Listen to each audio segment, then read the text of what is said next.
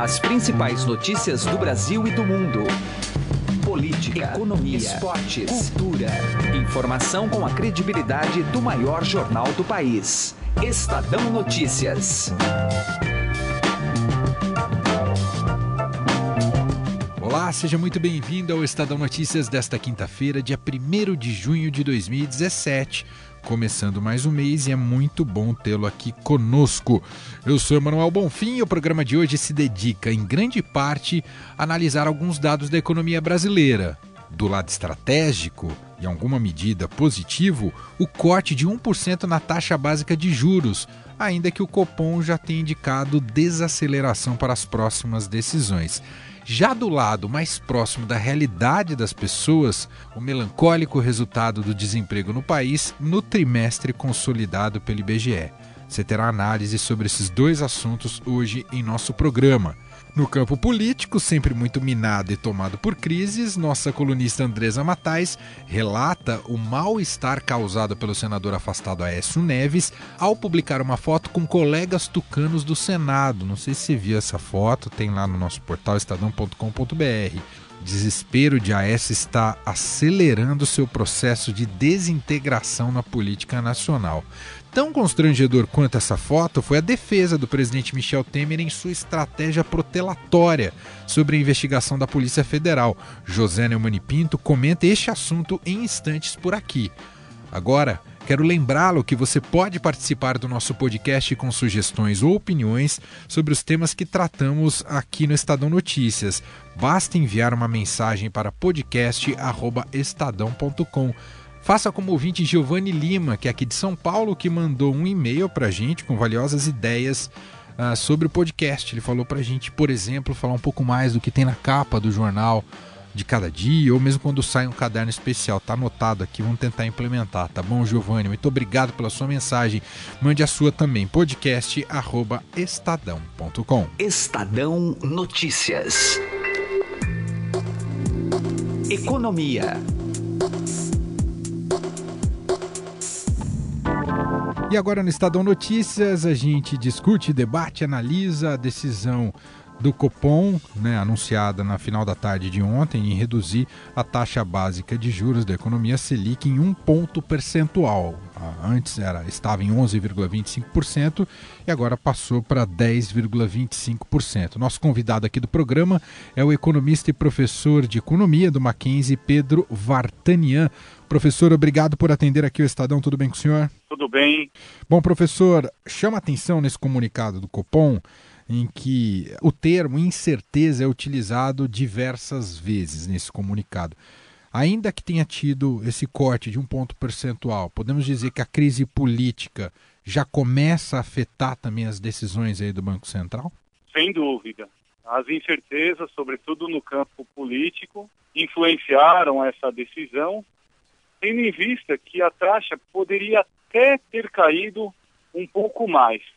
Ou seja, o cenário inflacionário está sob controle, mas o reestabelecimento do equilíbrio na economia brasileira depende da aprovação de medidas de ajuste fiscal.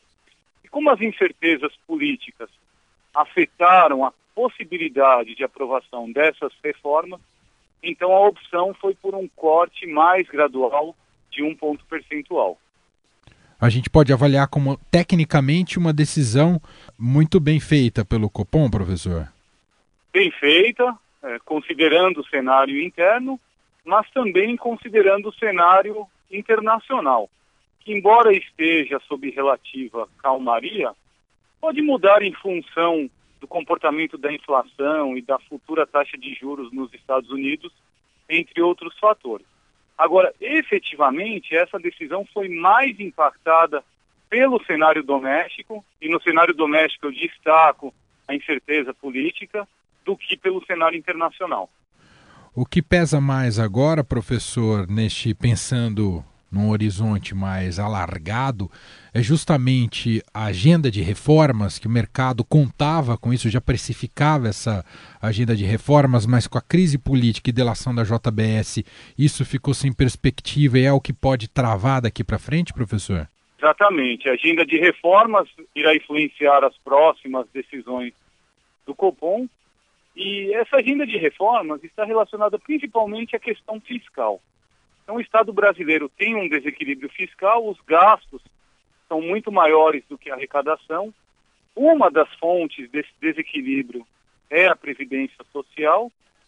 Poderia-se optar por um ajuste é, do lado dos gastos efetivamente, não da arrecadação, mas o, o, momento político também não favorece um ajuste, um corte no funcionalismo ou uma redução ministerial mais acentuada.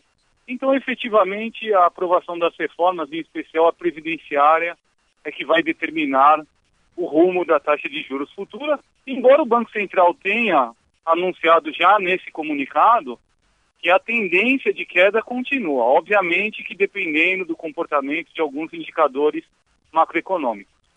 Agora, professor, chegando um pouco na casa das pessoas, a gente olha inflação em baixa, corte na taxa de juros, aí buscando, ou pelo menos tendo um patamar para que se possa ter mais investimento, para que a economia volte a crescer. A gente deve ter um resultado de primeiro trimestre positivo para o PIB, talvez até o fim da, da recessão, mas porque ainda não é uma reação efetiva com impacto no mercado de trabalho, professor? Pensando no dia a dia, o que nós observamos é uma defasagem dos efeitos da taxa de juros sobre a economia. Em outras palavras, leva algum tempo para que os agentes da economia, as famílias, os empresários se adaptem a essa nova realidade. Então, quando a taxa de juros começa a cair, normalmente é um espaço estimado entre seis a nove meses para que essa queda da taxa de juros produza efeitos sobre a economia. Nós podemos fazer um paralelo com um empresário que pretende montar um negócio.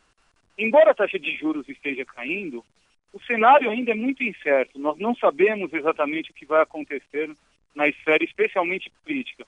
E diante disso, embora haja vontade de se iniciar um negócio ou de se desenvolver uma nova atividade, isso tende a ser postergado, mesmo com a queda da taxa de juros, à espera de indicadores mais consistentes de confiança no, no futuro da economia.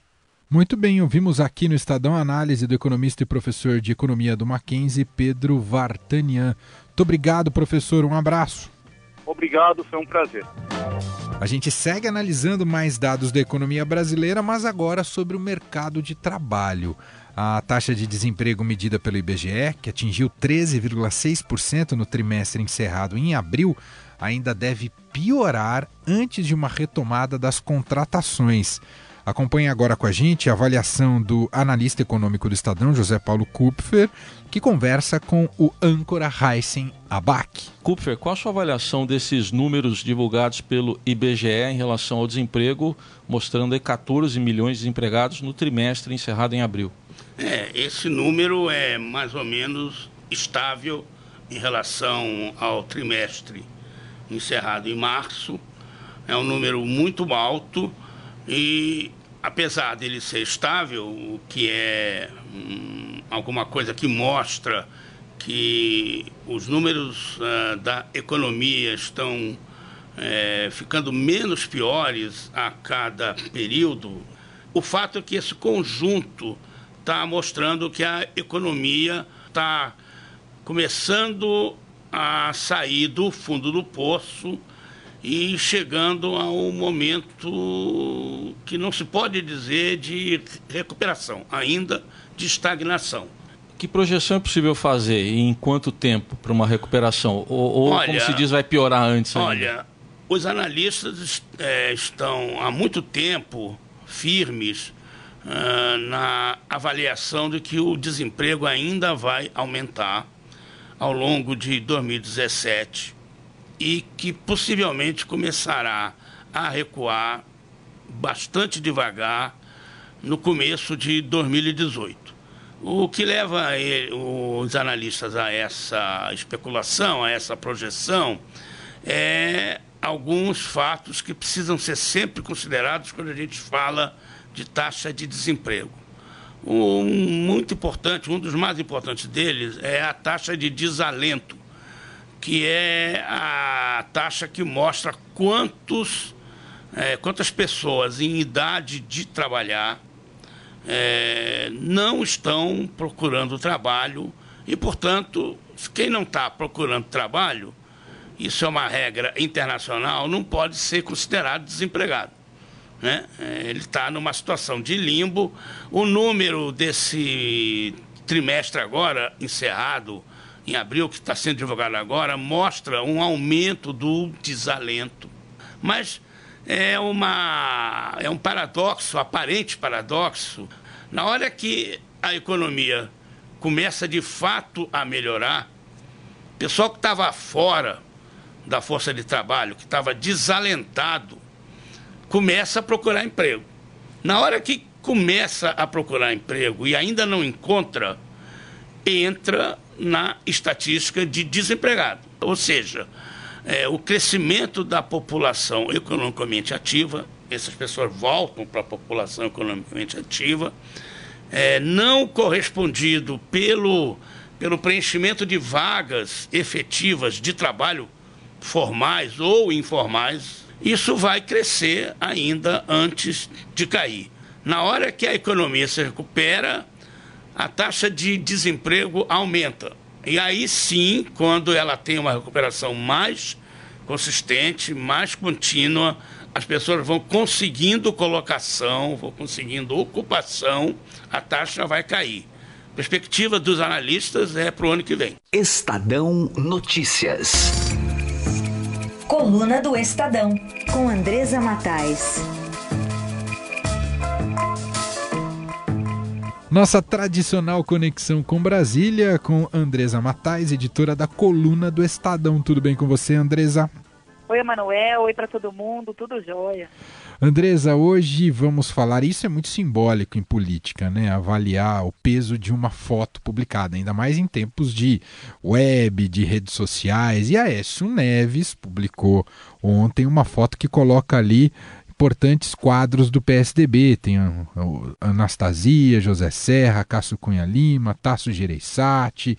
Como é que isso repercutiu, hein, Andresa Matais? Olha, Emanuel, o pessoal ficou marara quando soube que o Écio Neves colocou essa foto nas redes sociais dele, no Twitter. Ele tem, assim, mais de 500 mil seguidores e pegou aí os senadores que estavam ali desprevenidos, porque ninguém quer nesse momento aparecer ao lado do Aécio numa foto, né? O Aécio está com várias investigações, tanto na Operação Lava Jato, quanto investigações decorrentes da delação do Joesley Batista, foi afastado do mandato pelo Supremo Tribunal Federal, pode ser preso, né? O plenário do Senado ainda pode decidir sobre a prisão dele, a irmã está presa, o primo está preso, então assim, ele não está em situação é que ninguém queira estar ao lado dele de uma foto, né? A gente estava até lembrando aqui na redação em Brasília de quando o ex-presidente Lula foi pedir o apoio do Paulo Maluf, não sei se você lembra, Manuel. Sim. E o Maluf deu apoio, mas falou, mas vamos fazer uma foto, né, para deixar registrado. Isso causou um total constrangimento entre os petistas. Então é mais ou menos aí o efeito que teve essa foto divulgada nas redes sociais do Aécio Neves. Então todo mundo foi pego de surpresa, eles viram, a foto foi meio roubada, assim, você vê que ninguém olhou né, para a Câmara e ela beneficia muito o Aécio, porque ele está, e ela é bem emblemática, para quem não viu, está ali no Twitter do senador Aécio Neves, ele está é, com, com um semblante assim muito, muito bem né, na foto e todo mundo olhando para ele, assim, é, direcionando como assim, um grande líder. Né? é, então o Aécio está tentando se agarrar no cargo é, de todo modo, né? Todo o, a, o Conselho de Ética do Senado é, foi montado é, por interferência do Aécio Neves para que ele não tenha o mandato cassado, né? Já é um, já um pedido ali de cassação do mandato dele, mas então foi cirúrgica essa escolha dos membros do conselho é, para que ele não seja cassado. Então, a postura dele está incomodando algumas pessoas, ele está ligando para senadores do PMDB e dizendo, olha, eu sei muito bem como foi feita a sua campanha, está fazendo ameaças ali, é, para que se segure ali o mandato dele. Tem dado resultado, viu, Emanuel? Porque um importante senador já me disse que eles até já se arrependeram de ter autorizado o Supremo a manter a prisão do Delcídio Amaral, é, porque isso abriu um precedente que eles não queriam ter aberto, porque lá não tem ninguém tem vontade de caçar o Aécio ou de é, é, confirmar uma prisão caso essa decisão venha aí do Supremo Tribunal Federal. Agora, me diga uma coisa, Andresa, não sei o quanto você sabe nesse lastro jurídico. É, ele é senador afastado nesse momento, mas ele pode articular normalmente com outros senadores, né? Isso não tem nenhuma, não implica em nada para o Aécio nesse momento, uma foto como essa, né, Andresa? Ou eu estou sendo muito detalhista? Olha, não, Emanuel. É, Fora o constrangimento, tem... claro. É, sua pergunta tem razão de ser, porque assim, se perguntou muito durante o dia, porque ele é, faz uma legenda aí, né, para foto e diz que ele se reuniu com esses senadores é, para discutir, ele bota assim, na pauta votações do Congresso e agenda política. Então, assim, ele continua a tratar, né, a fazer reuniões como se ele ainda fosse senador, sendo que ele está afastado do mandato. É, não tem nada na decisão do ministro Edson Fachin, agora o relator do caso do Aécio vai ser o ministro Marco Aurélio, mas ele pode entender que o Aécio não poderia estar tratando aí de, de assuntos do parlamento, uma vez que ele está afastado do mandato. Tem que esperar para ver se essa imagem não pode complicar a situação dele dentro do Supremo. Agora, a curiosidade da casa é o seguinte: ele mora numa casa alugada numa área super nobre aqui de Brasília. Sabe quanto é o aluguel, Emanuel? Hum. 25 mil reais por mês. E o Aécio não pediu o auxílio moradia do Senado, que é de 5 mil reais. Então, de onde é que está vindo esse dinheiro? Até agora ninguém sabe. É, e vale lembrar que a defesa dele, com relação ao pedido de 2 milhões, era justamente uma vitimização ao contrário. Então falta de um lado, mas está sobrando de outro. Muito estranho isso, né, Andresa? É, uma casa de 2 mil metros quadrados, assim, muito luxuosa. Bastante dinheiro, né? Opa, muito.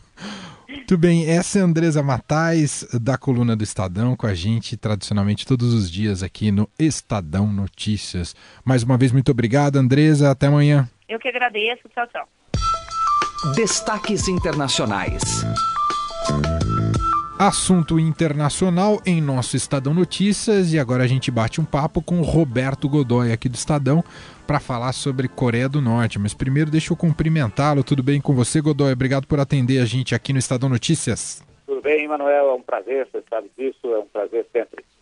Godoy, uh, não sei se isso é uma trucada que a gente teve, que é só Uh, deve acreditar ou se tem carta para pôr na mesa, mas o, a Coreia do Norte diz que está pronta para testar um míssil intercontinental a qualquer momento. E aí, Godoy?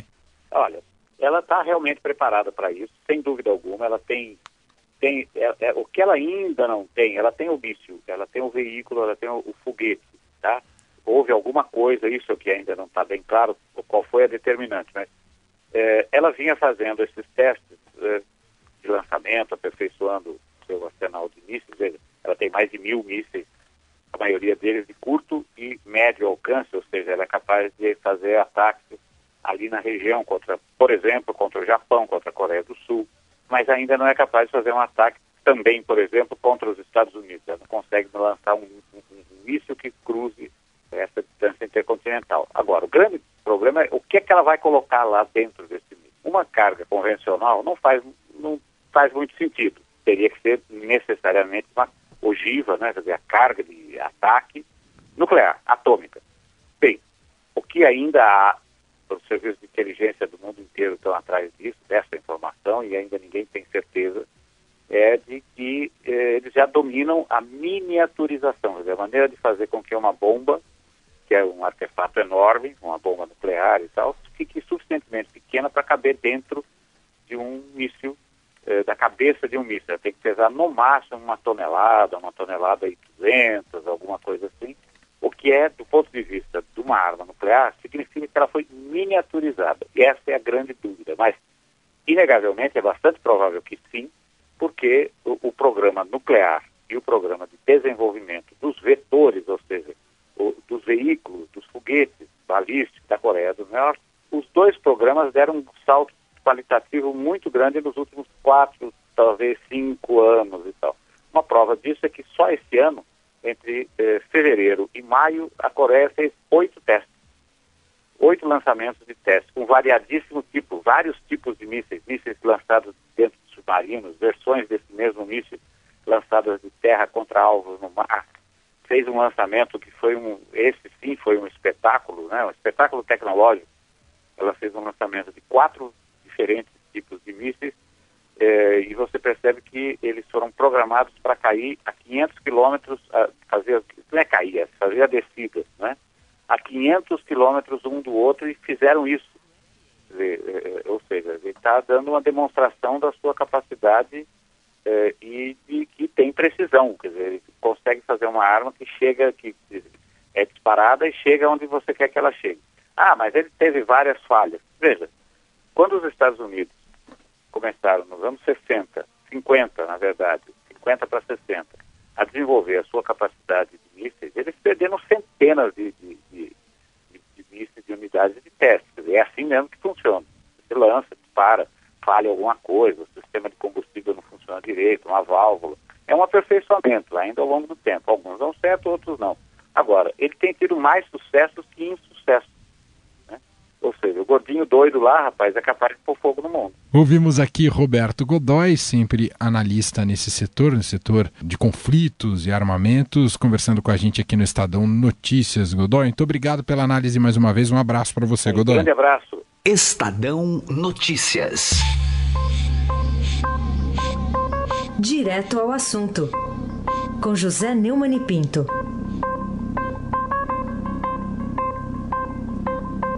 O presidente Michel Temer já teve um privilégio, o de responder por escrito e não se constranger indo à Polícia Federal responder é, num inquérito que investiga a prática de três crimes: corrupção passiva, é, obstrução à investigação e organização criminosa, que eles são imputados pelo Procurador-Geral Rodrigo Janot e inquérito aberto pelo relator da Lava Jato no Supremo, ministro Luiz Edson Fachin. É, veja bem, o primeiro-ministro da Espanha e membros da família real lá respondem, esse primeiro-ministro Mariano Rajoy agora mesmo, a polícia normalmente comparecendo à delegacia, né? Como deve ser feito com quem é investigado. Mas agora o Temer, através de seu advogado, o brilhante, célebre criminalista Antônio Cláudio Maria de Oliveira, se nega a responder questões a respeito da gravação, porque não, a gravação não foi periciada. A gravação da conversa suspeita, nada republicana, que ele teve com o marchante delinquente Joesley Batista nos porões noturnos do Palácio do Jaburu.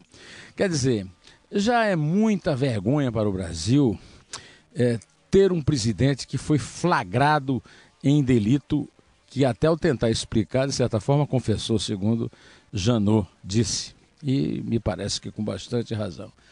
Eu, eh, eu preferia ter um presidente que se orgulhasse de ter ocupado esse cargo do que fosse o primeiro a ter esse cargo na história da República e que foi submetido ao vexame de uma investigação policial. É, ele podia ter nos livrado pelo menos dessa vergonha. José Neumann e Pinto, direto ao assunto. Estadão Notícias desta quinta-feira vai ficando por aqui. Contou com a apresentação minha, Emanuel Bonfim, produção de Gustavo Lopes, entrevista de Raíssen Abac e montagem de Nelson Volter. O diretor de jornalismo do Grupo Estado é João Fábio Caminoto. De segunda a sexta-feira, uma nova edição deste podcast é publicada. Saiba mais em nosso blog Estadão Podcasts e ali você pode conhecer toda a nossa produção. São 11 podcasts funcionando full time. Tem esse Estadão Notícias, tem o Conexão Estadão, tem Estadão Esporte Clube, tem os podcasts dos times, dos quatro aqui de São Paulo, Corinthians, São Paulo, Palmeiras e Santos, tem o Mentalistas, tem o Refrão Estadão, um montão de coisa para você se esbaldar. Procure lá no blog Estadão Podcast. Assine tudo. Convido você também a avaliar no iTunes e no Android o nosso programa e mande seu comentário ou sugestão para o e-mail podcast@estadão.com. Grande abraço para você, uma excelente quinta-feira, início de junho e até mais. Estadão Notícias.